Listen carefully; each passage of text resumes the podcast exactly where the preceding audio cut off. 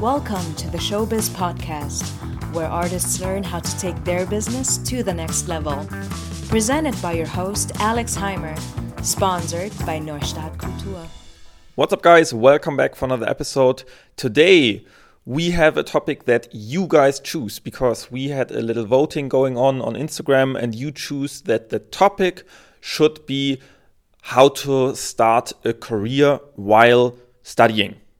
Meaning, today we dive deep into what you actually can do to start your career the best way possible so that you don't really create this huge gap after you graduated so that you then have to start to build your career and it takes month over month and you have to commit for a full time job and you become unflexible. And at the end of the day, you won't have an performing arts career at all just because you did it the wrong way.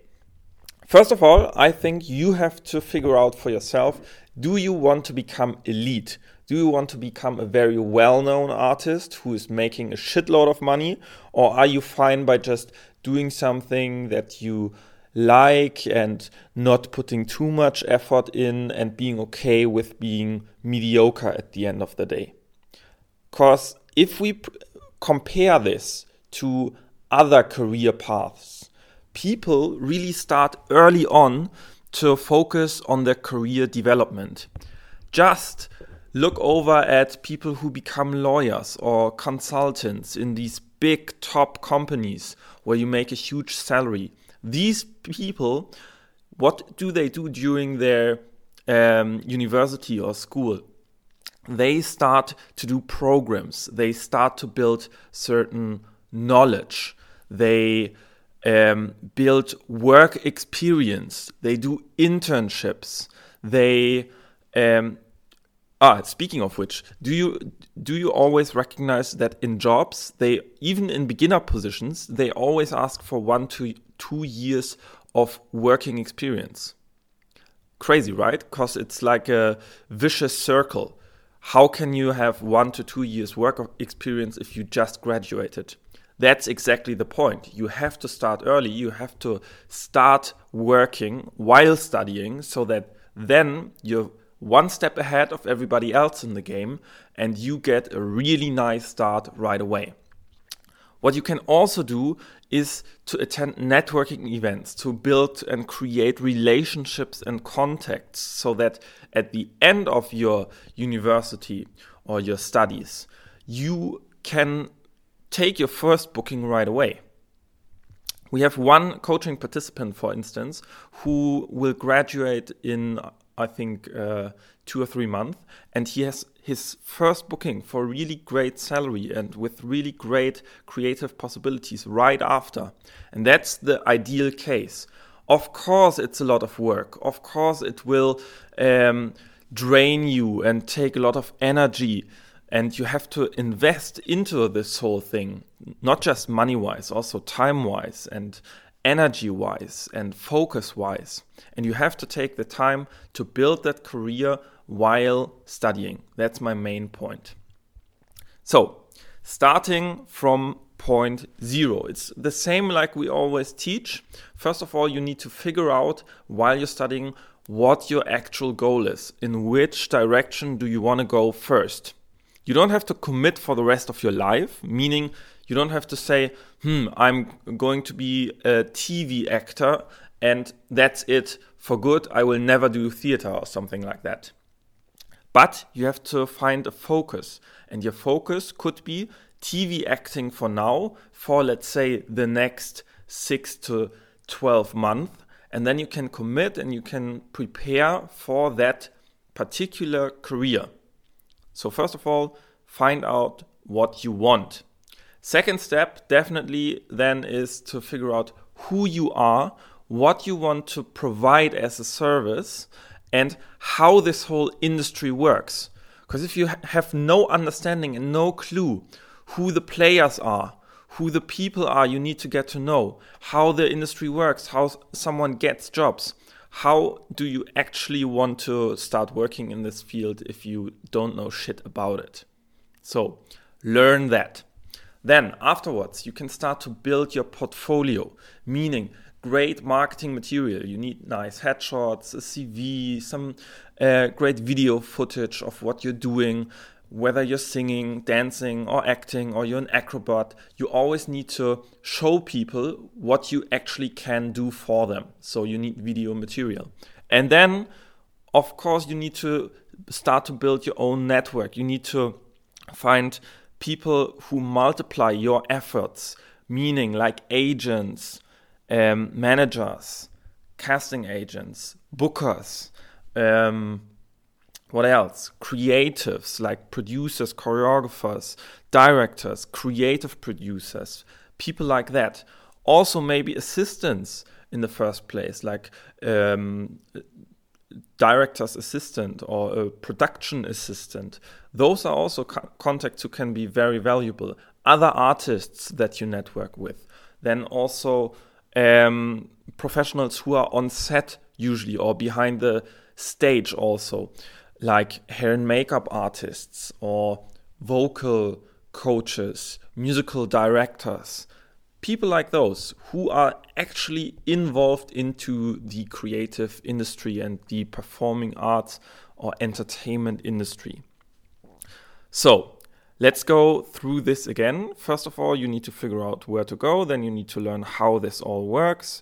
You need to know uh, who you are and what you can bring to the table. Then you need to find ways how to show that to people through your portfolio and marketing material afterwards you can start to reach out to people and to start and build your own network. At the same time, you need to apply for little gigs and projects. Um, you should connect with other artists while you're studying. You should really make some space and time to develop your career. I personally always suggest invest at least five hours a week so that you start building some momentum. 10 would be even better. And I know these um, studies and dance programs and um, musical theater programs and acting programs, they can take a lot of time. They might be 40 hours already. Then you have to do your side hustle to finance everything, to, um, to cover your expenses. But five to 10 hours is the minimum that you should invest into your career, especially if you want it to be a great career.